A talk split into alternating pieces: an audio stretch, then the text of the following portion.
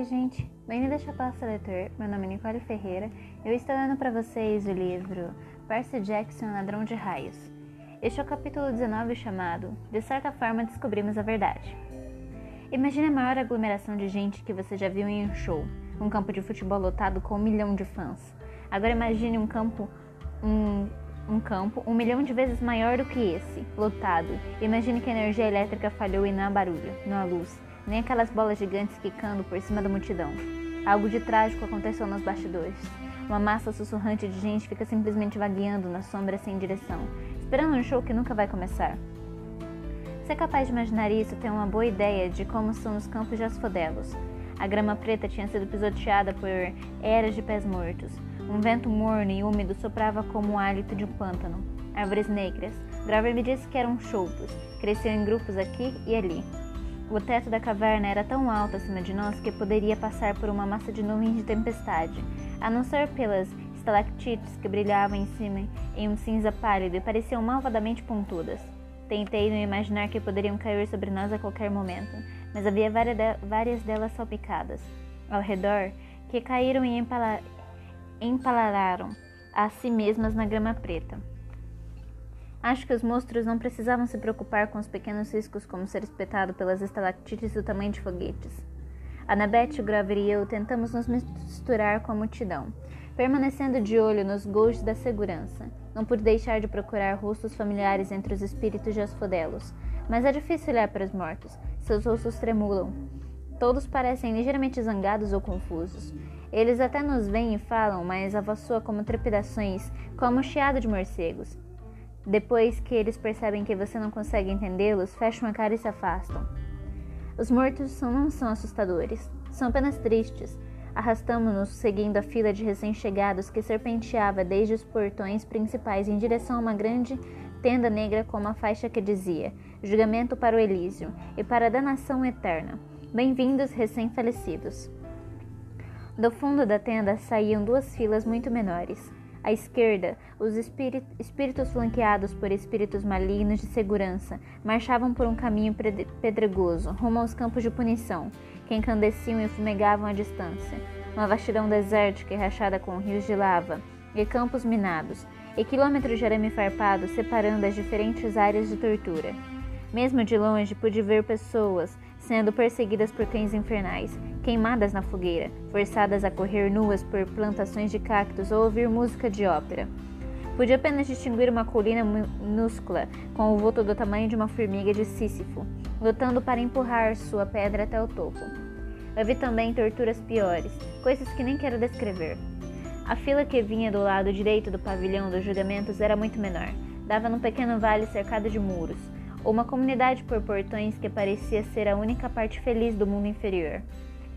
Além do portão de segurança, havia belas casas de todos os períodos da história: vilas romanas, castelos medievais e mansões vitorianas. Flores de prata e ouro floresciam nos campos. A grama ondulava nas cores do arco-íris. Dava para ouvir os risos e sentir o cheiro do churrasco. Elísio. No meio daquele vale havia um brilhante lago azul, com três pequenas ilhas como um hotel de lazer de Bahamas nas Bahamas, as Ilhas dos Abençoados, para pessoas que escolheram renascer três vezes e três vezes conquistaram Elísio. No mesmo instante, eu soube que era para lá que queria ir quando morresse. É isso mesmo, disse Annabeth, como se estivesse lendo meus pensamentos. Este é o lugar para os heróis. Mas percebi como havia poucas pessoas no Elísio, como era minúsculo em comparação aos campos de Asfodelos, ou até os campos de punição. Portanto, poucas pessoas se davam bem em suas vidas. Era deprimente. Deixamos o pavilhão nos julgamentos e nos aprofundamos mais nos campos de asfodelos. Ficou mais escuro. As cores se esvaíram das nossas roupas. As multidões de espíritos tagarelas começaram a rarear. Depois de alguns quilômetros de caminhada, passamos a ouvir guinchos familiares à distância.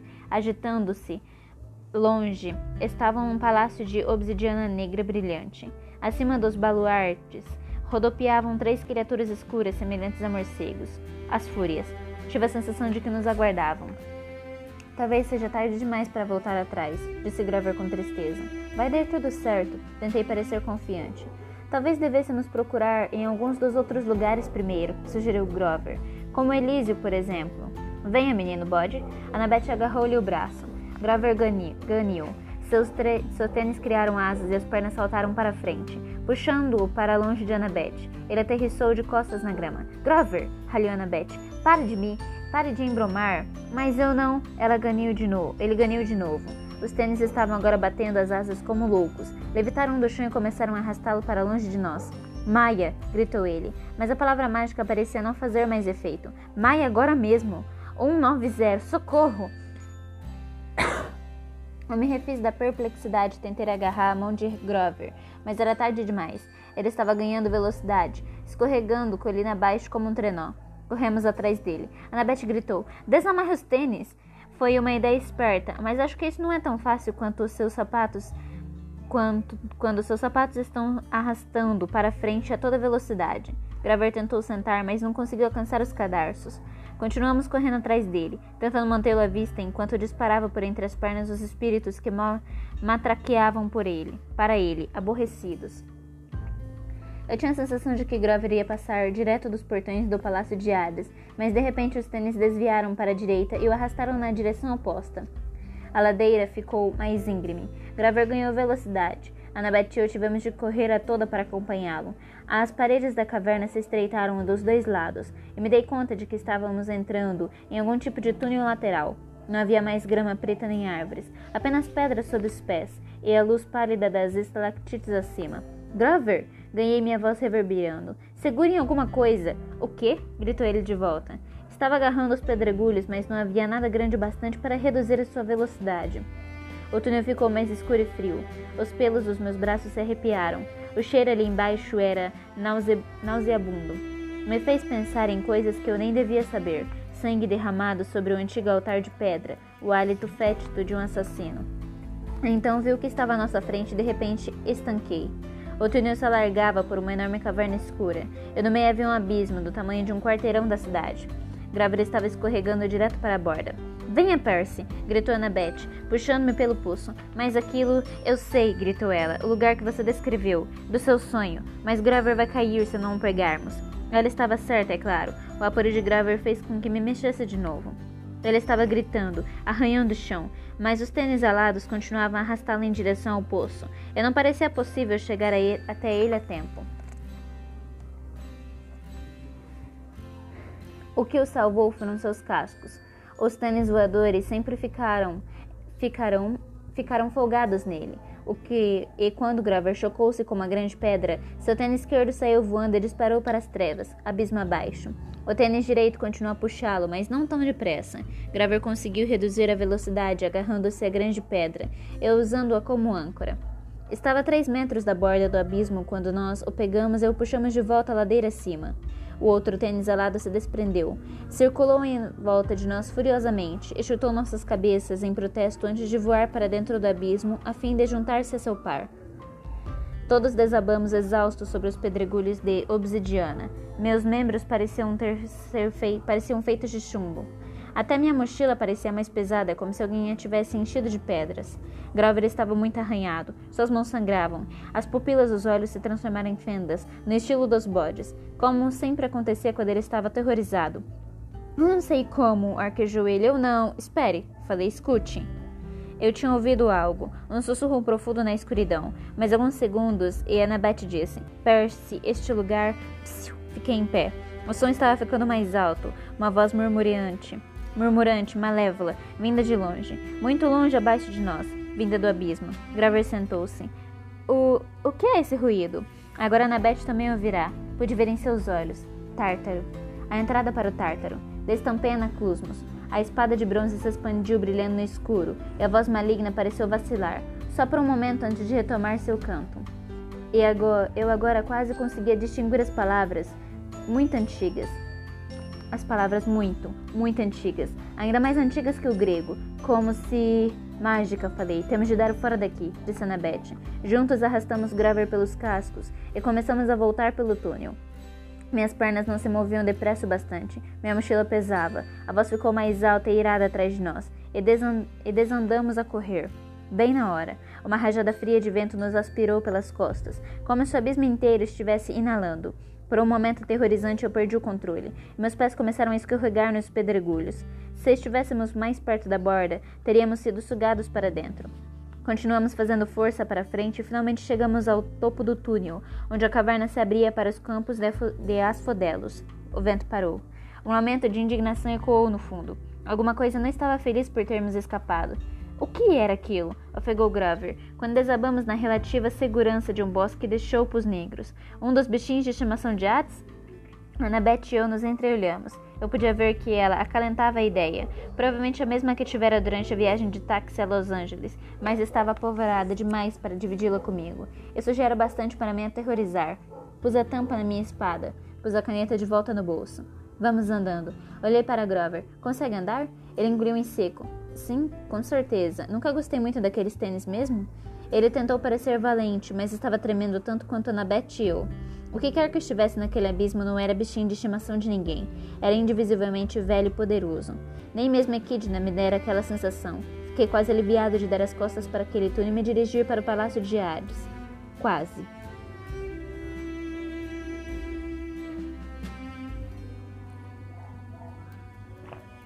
As fúrias rodeavam as baluartes.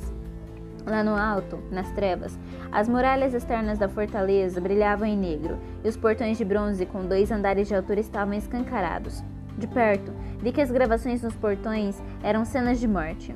Algumas de tempos modernos, uma bomba atômica explodindo sobre, a, sobre uma cidade, uma trincheira cheia de soldados usando máscara de gás, uma fila de africanos vítimas da fome, aguardando com tigelas vazias, mas todas pareciam ter sido gravadas no bronze, havia milhares de anos. Fiquei pensando se estava olhando para profecias que se tornaram realidade. Dentro do palácio, dentro do pátio havia o jardim mais estranho que já vi. Cogumelos multicoloridos, arbustos venenosos e plantas luminosas e fantasmagóricas. Cresciam sem a luz do sol. Gemas preciosas supriam a, falta de flores. Pilhas de rubis grandes como meu punho. Aglomerados de diamante brutos, aqui e ali, como convidados de uma festa que foram congelados. Havia centenas de estátuas de jardim da Medusa, crianças, sátiros e centauros petrificados, todos sorrindo grotescamente. No centro do jardim havia um pomar de romanzeiras, suas flores alaranjadas brilhando como neon no escuro. Jardim de Persephone, disse Annabeth. Continue andando. Entendi por que ela quis seguir andando. O cheiro ácido daquelas romãs era quase irresistível.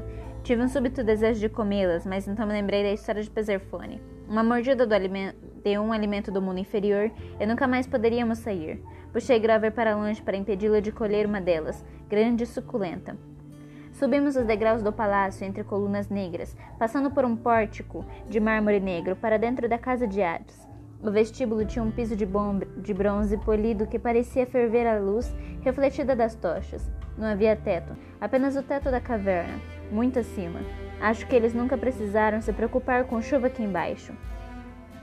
Todas as portas laterais eram guardadas por um esqueleto com trajes militares. Alguns usavam armaduras gregas, outros uniformes ingleses de casacas vermelhas. E aí Havia ainda os que vestiam roupas camufladas como bandeiras americanas esfarrapadas nos ombros. Carregavam lanças, moquetes ou fuzis. Nenhum deles nos incomodou, mas suas órbitas ocas nos seguiram enquanto andavam pelo vestíbulo em direção ao grande conjunto de portas no extremo oposto. Dois esqueletos de fuzileiros navais americanos guardavam as portas. Eles sorriram para nós, com lançadores de granadas atravessados no peito. Sabem de uma coisa? murmurou Grover. Aposto que Eds não tem problemas com vendedores de porta em porta. Minha mochila agora, está, agora pesava uma tonelada. Eu não conseguia imaginar por quê. Quis abri-la, verificar se por acaso havia recolhido alguma bola de beliche perdida, mas aquele não era o momento. Bem, gente, disse. Acho que devemos bater? Um vento, um vento quente soprou pelo corredor e as portas se abriram. Os guardas deram um passo para o lado. Acho que isso significa entrevoos, disse Annabeth. Lá dentro, a sala era exatamente como em meu sonho, só que dessa vez o trono de Hades estava ocupado. Era o terceiro deus que eu conhecia, mas o primeiro que realmente me impressionava como deus. Para início de conversa, ele tinha pelo menos 3 metros de altura. Eu usava mantos de seda preta e uma coroa de ouro, trançado. Sua pele era branca como a de um albino, e cab o cabelo comprido até os ombros era preto azeviche.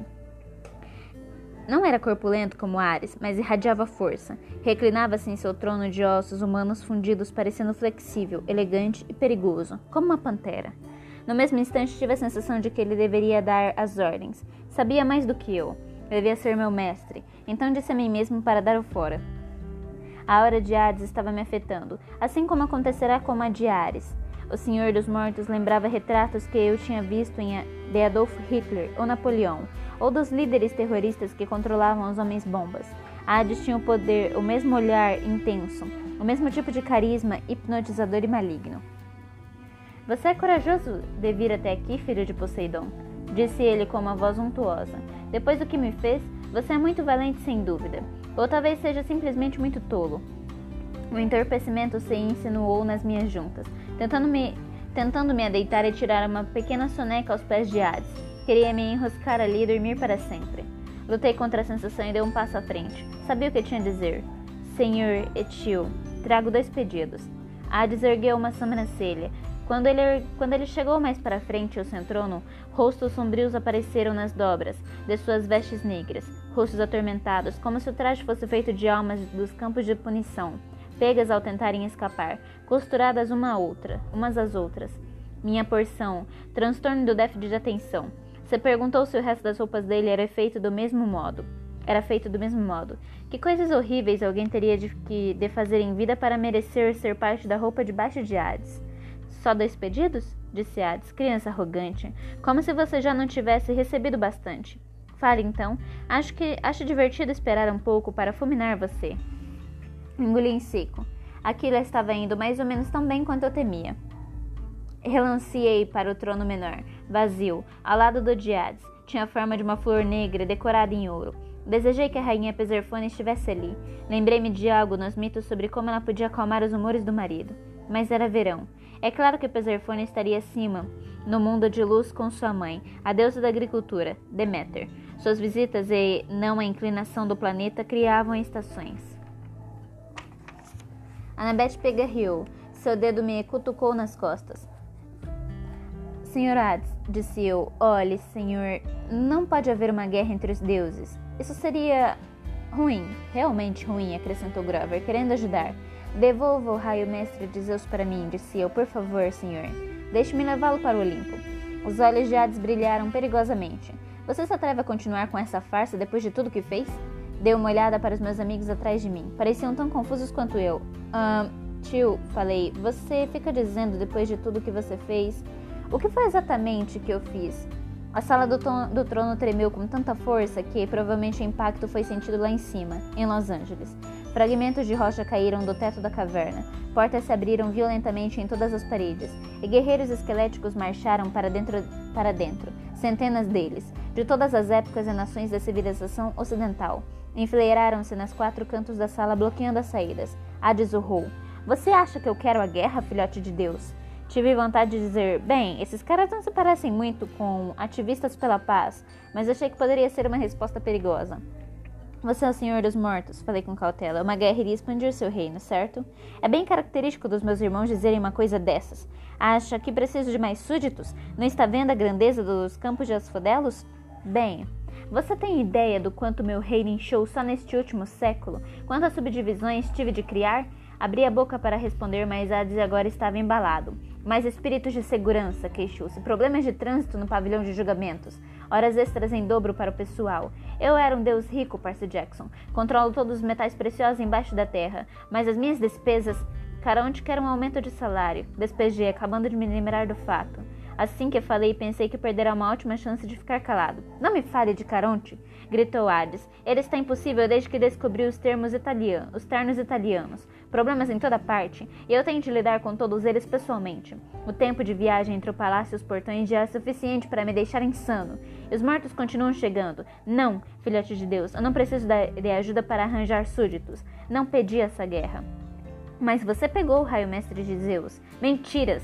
Mais estrondos. Hades ergueu-se do trono, ficando da altura de uma trave de futebol. Seu pai pode enganar Zeus, menino, mas eu não sou tão estúpido. Enxergo o plano dele. O plano dele? Você foi ladrão no soltício de inverno, disse ele. Seu pai pensou em mantê-lo como seu pequeno segredo. Ele o mandou para, para a sala do trono no Olimpo. Você pegou o raio mestre e meu elmo. Se eu não tivesse enviado minha fúria para descobri-lo na academia Yance Poseidon, Poseidon talvez tivesse conseguido esconder o plano de desencadear uma guerra. Mas agora você foi forçado a aparecer. Será exposto como ladrão de Poseidon. e eu terei meu elmo de volta. Mas, falou Annabeth, pude perceber que a cabeça dela estava um milhão de quilômetros por hora. Senhor Hades, seu alma das trevas também desapareceu? Não banque inocente comigo, menina. Você e o sátiro estiveram ajudando este herói, que veio aqui me ameaçar sem dúvida em nome de Poseidon, a me trazer um ultimato. Poseidon acha que pode ser chantageado para apoiá-lo? Não, falei. Poseidon não. Eu não. Não falei nada do desaparecimento do elmo, rosnou Hades. Porque não tenho ilusões de que alguém no Olimpo me faça justiça, que me dê alguma coisa. Não posso permitir que vaze a notícia de que minha arma mais poderosa está desaparecida. Portanto, procure, procurei por você eu mesmo. E quando ficou claro que você tinha a, que você vinha a mim para fazer essa ameaça, não tentei detê-lo. Você não tentou nos deter, mas devolva meu alma agora, ou vou interromper a morte. Esta é a minha ameaçou Hades. Esta é a minha contraproposta. Abrirei a terra e mandarei os mortos se despejarem de volta em seu mundo. Transformarei suas terras em um pesadelo. E você, Percy Jackson, o seu esqueleto liderará o meu exército para fora do Hades. Todos os soldados esqueléticos deram um passo à frente, com as armas de prontidão. Essa altura deveria ter ficado aterrorizado. O estranho foi que eu me senti ofendido. Nada me deixava mais zangado do que ser acusado de algo que não fiz. Já tivera uma porção de experiências com isso. Você é tão mal quanto Zeus, disse eu. Acha que roubei você? E por que isso? É por isso que mandou as fúrias atrás de mim? É claro, disse Hades. E os outros monstros? Hades franziu o lábio. Não tive nada a ver com eles. Eu não queria uma morte rápida para você. Queria você diante de mim vivo para enfrentar todas as torturas dos campos da punição. Por que? Por que acha que eu deixei entrar no meu reino tão facilmente? Facilmente? Devolva o que me pertence, mas eu não tenho seu almo. Vim buscar o raio mestre. Que você já possui, Hades. Você veio aqui com ele, pequeno idiota, achando que poderia me, me ameaçar. Não é verdade. Então abra sua mochila. Um pensamento horrível me assaltou. O peso da minha mochila, como uma bola de boliche. Não podia ser. Tirei a mochila dos ombros e abri o zíper. Dentro havia um cilindro de metal de 60 centímetros de comprimento, com uma ponta de cada lado, zumbindo de energia. Percy, disse Annabeth, como. Eu, eu não sei, eu não entendo. Vocês heróis são sempre iguais, disse Hades. Seu orgulho os torna tolos, achando que podem trazer uma arma assim diante de mim. Eu não pedi o raio de Zeus, mas já que ele está aqui, você o entregará a mim. Tenho certeza de que será um excelente instrumento de barganha. E agora, o meu elmo, onde está? Eu estava sem fala, não tinha elmo nenhum, não tinha ideia de como o raio mestre fora parar na minha mochila. Quis pensar que Hades estava armando algum tipo de truque. Hades era o vilão, mas de repente o mundo virará de lado. Percebi que havia sido usado. Alguém fizera Zeus, Poseidon e Hades quererem a, quererem a caveira um do outro. O raio mestre estava na minha mochila e eu receberá a mochila de. Senhor Hades, espere, disse eu. Isso é tudo engano. Um engano? rugiu Hades. Os esqueletos apontaram as armas. Lá no alto houve um bater de asas coriáceas. E as três fúrias voaram para baixo para embolhar-se nas costas do trono do Senhor. A que, tinha, a que tinha as feições da senhora Dudza reganhou um sorriso ávido para mim e estalou o seu chicote. Não há engano nenhum, disse Hades. Sei por que você veio. Essa é a razão real por que trouxe o raio. Você veio negociar por ela. Hades soltou uma bola de fogo dourado da palma de sua mão. Ela explodiu nos degraus diante de mim. Lá estava minha mãe, congelada em uma chuva de ouro, exatamente como no momento em que o Minotauro começou a apertá-la até a morte. Não pude falar. Entendi. Estendi a mão para tocá-la, mas a luz era quente como uma fogueira. Sim, disse Hades com satisfação. Eu a tomei. Eu sabia, Percy Jackson, que você por fim viria barganhar comigo. Devolva o meu elmo. E talvez eu a deixe ir. Ela não está morta, você sabe. Ainda não. Mas se você me desagradar, isso irá mudar.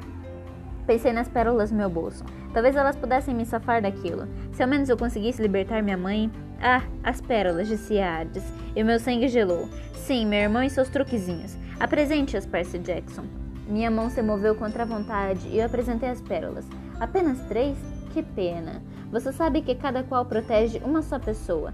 Tente, tente levar sua mãe, então, filhotinho de Deus. E qual dos seus amigos você deixará para trás? Para passar a eternidade comigo? Vá em frente, escolha. Ou me dê a mochila e aceite as minhas condições. Olhei para Annabeth Grover, suas expressões eram soturnas. Fomos enganados, disse-lhes, pegos numa armadilha. Sim, mas por quê? perguntou Annabeth. E a voz no abismo? Ainda não sei, disse eu, mas pretendo perguntar. Decida, menino, gritou Hades. Percy Grover pôs a mão no meu ombro. Você não pode lhe entregar o raio. Eu sei disso. Deixe-me aqui, disse ele. Use a terceira pérola para sua mãe. Não, eu sou um sátiro. Nós não temos almas como seres humanos. Ele pode me torturar até a morte, mas não ficará comigo para sempre eu reencarnarei em uma flor ou alguma outra coisa. É o melhor jeito. Não? Annabeth sacou sua faca de bronze. Vocês dois continuam. Graver, você tem de proteger Percy. Você tem de conseguir a sua licença de buscador e começar sua missão por Pan. Tire a mãe dele daqui. Eu darei cobertura a vocês. Planejo cair lutando. Nem pensar, disse Graver. Eu vou ficar para trás. Pense de novo, menino bode. Disse Annabeth. Parem, vocês dois. Era como se meu coração estivesse sendo rasgado ao meio. Ambos passaram por tanta coisa comigo. Lembrei-me de Grover bombardeando a Medusa no jardim de estátuas e de Annabeth nos salvando de Cérbero. Nós sobrevivemos ao parque aquático de Hefesto, ao arco de Esteluis, ou ao cassino Lotus. Passei, passei milhares de quilômetros preocupado porque seria traído por um amigo, mas aqueles amigos jamais fariam isso. Eles não fizeram nada a não ser me salvar vezes e vezes seguidas, e agora queriam sacrificar suas vidas pela minha mãe. Eu sei o que fazer, disse eu. Segurem isto. Entreguei uma pérola a cada um deles. Annabeth disse: Mas Percy. Virei e encarei minha mãe. Queria desesperadamente me sacrificar e usar a última pérola para ela, mas sabia que ela, o que ela iria dizer. Ela jamais permitiria isso. Eu tinha de levar o raio de volta para o Olimpo e contar a verdade a Zeus. Tinha de impedir a guerra. Ela jamais me perdoaria se eu a salvasse em vez disso. Pensei na profecia feita na colina Meio Sangue, que parecia ter sido um milhão de anos atrás. No fim, você não conseguirá salvar aquilo que mais importa. Desculpe, disse ela, eu voltarei. Vou encontrar um jeito. A expressão presunçosa na cara de Ad se apagou, e ele disse: Filhote de Deus? Vou encontrar o seu elmo, tio, disse ele. Vou devolvê-lo. Lembre-se do aumento de salário de Caronte. Não me desafie. Eu não faria mal brincar com Cérbero de vez em Eu não faria mal brincar com Cérbero de vez em quando. Ele gosta de bolas de borracha vermelhas. Parse Jackson, você não vai. Eu gritei. Agora. Esmagamos as pérolas aos nossos pés. Por um momento apavorante, nada aconteceu. Hades gritou: Destruam-nos! O exército de esqueletos avançou. Espadas desembainhadas, fuzis engatilhados no modo totalmente automático. As fúrias mergulharam e os chicotes explodindo em chamas. Exatamente quando os esqueletos abriam, abriram fogo, os fragmentos de pérola aos meus pés explodiram em luz verde. É uma rajada de ar fresco do mar. Eu fui encapsulado em uma esfera branca leitosa. Começava a flutuar para fora do chão. Annabeth e Grover estavam bem atrás de mim. Lanças e balas cente centelharam inofensivamente nas bolhas de pérola enquanto flutuávamos para cima. Aldous gritou com tamanha raiva que a fortaleza inteira se sacudiu, e eu soube que aquela não seria uma noite tranquila em Los Angeles. Olhem para cima, gritou Grover. Vamos bater. Sem dúvida estávamos indo direto para as estalactites, as quais imaginei que iriam estourar as nossas bolhas e nos espetar. Como se controla essa coisa? gritou Annabeth. Acho que não se controla, gritei de volta. Gritamos quando as bolhas colidiram com o teto. E escuridão. Será que estávamos mortos? Não, eu tinha a sensação de velocidade. Estávamos indo para cima, através da rocha sólida, tão facilmente quanto uma bolha de ar na água. Aquele era o poder das pérolas, eu me dei conta. O que pertence ao mar sempre retornará ao mar. Por alguns momentos não vi nada além das paredes macias em minha esfera. Então minha pérola irrompeu no fundo do oceano. As outras duas esferas leitosas, Annabeth e Grover, me acompanharam enquanto disparávamos para cima através da água. E pimba! Explodimos na superfície no meio da baía de Santa Mônica, jogando um surfista para fora da sua prancha, como indignado: Ei, cara! Agarrei Grover e o arrastei até a boia salva-vidas. Peguei Annabeth e arrastei também. Um tubarão curioso dava voltas em torno de nós. Um grande tubarão branco com cerca de 3 metros e meio de comprimento. Eu disse: Cai fora! O tubarão se virou e fugiu apressado. Um surfista gritou alguma coisa sobre cogumelos estragados e se afundou de nós patinhando o mais rápido que podia. De algum modo eu sabia que horas eram. Início da manhã, 21 de junho, o dia do solstício de verão. À distância, do, distância, Los Angeles estava em chamas, nuvens de fumaça subindo de bairros por toda a cidade. Tinha havido um terremoto sem dúvida, e a culpa era de Hades. Provavelmente estava mandando um exército de mortos atrás de mim naquele instante. Mas naquele momento, o mundo inferior não era o meu maior problema. Eu tinha de chegar até a praia. Tinha de levar o raio de Zeus de volta para o Olimpo. Mais que tudo, eu precisava ter uma conversa séria com Deus que me enganará. E este foi o capítulo 19. Eu espero que vocês tenham gostado. A gente se vê no capítulo 20 chamado A Luta contra o Meu Parente Imbecil. Até breve!